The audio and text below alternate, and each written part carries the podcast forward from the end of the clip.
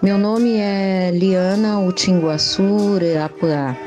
Tenho 56 anos e tenho ascendência Mbiá e Tupi. Mbiá Guarani e Tupi.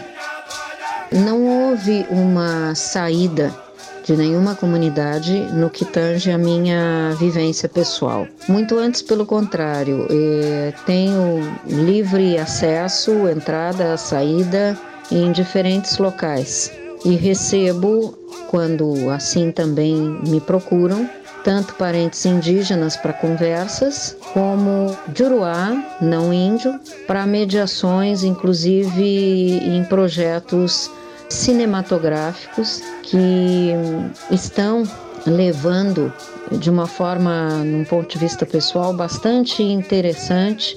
O vídeo nas aldeias, por exemplo, estão levando esse intercâmbio né, multiétnico em diferentes escalas, tanto de dentro para fora como de fora para dentro, tanto do indígena, da etnia X, Y, né, para a sociedade em geral, como da sociedade no Cine Caramelo, por exemplo, eu estive participando em diferentes graus de comunicação eh, em universidades para levar essa em parceria com os dirigentes cinematográficos, né, para levar essa voz às comunidades. Então, mais uma vez, desempenhando ponte.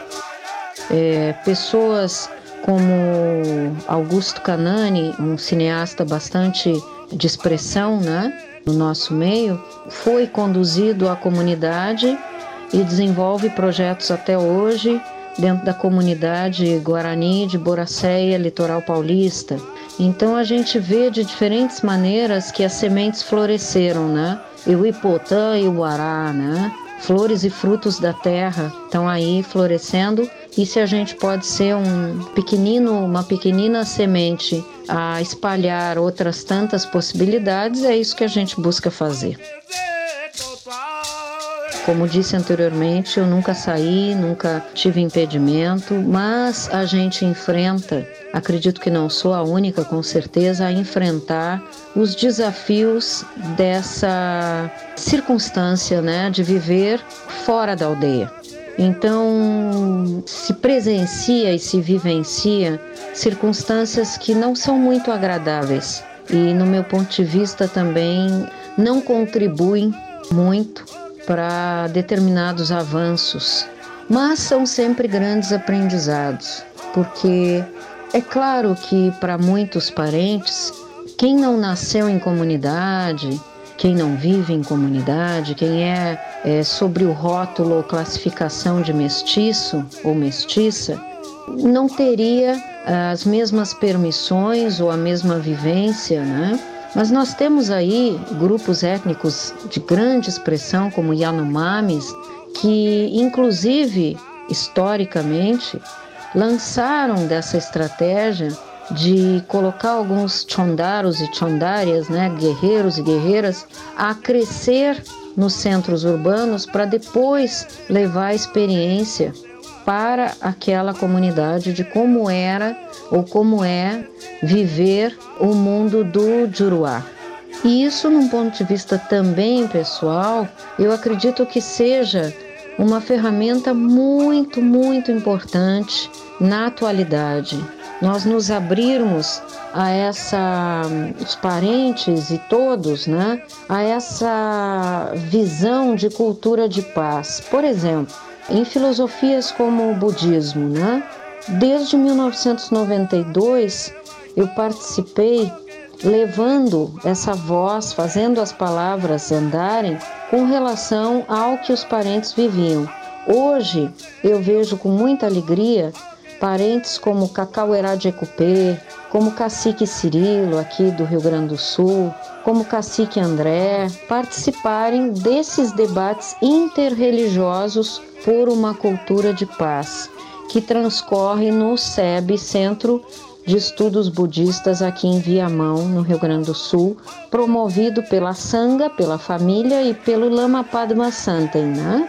Então é fantástico. Eu participei até o ano retrasado de grandes debates nesse sentido, debates não confrontativos e sim colaborativos, onde se leva a experiência, a vivência dentro de uma visão juruá e étnica, imbeá, ou tupi, ou pataxó, ou saterê. Né? No meu caso, procurei sempre levar as bases multiétnicas, porque assim a minha vida está desenhada. Eu tenho livre acesso a muitas trocas e participação em diferentes grupos. Então eu levo essa multiculturalidade, mas é claro que na minha essência primeira é MBA, MBA Guarani e Tupi. Nós estamos numa linha muito importante de grande transformação da humanidade. E, particularmente, tenho conversado com muitos parentes que nos visitam aqui, onde resido, né? Eu estou residindo próximo às aldeias e resido junto à terra, onde planto, onde colho, onde também lido com os animais.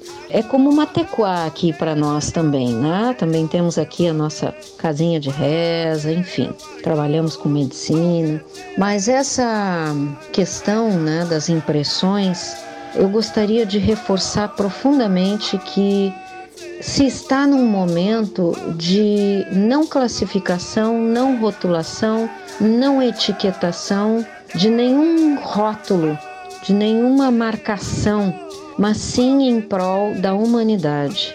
E eu tenho uma mirada que parte dessa premissa básica, que a humanidade depende diretamente deste retorno à Terra e com os filhos da Terra, e nisto preponderantemente as nações indígenas como um todo porque essa retomada de consciência e esse novo amanhã para as futuras gerações, ele não parte com a concordância aí de alguns antigos avós, né, os Tiramoi, também acreditam que essa questão toda de se bater muito no confronto, no conflito, na luta, ela está tendo uma transformação e essa transformação ela, ela vai ser um grande fator de contribuição para um novo mundo, para uma nova terra, para um novo florescer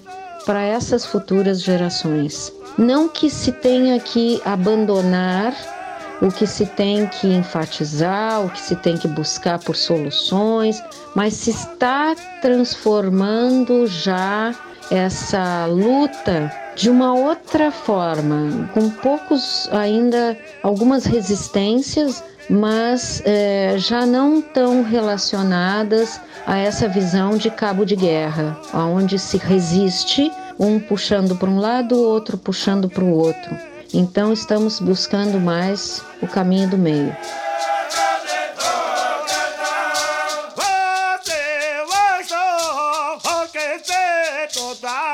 Este relato integra o acervo do Culturas Indígenas do Brasil e foi concedido à Rádio FOP Educativa no ano de 2018.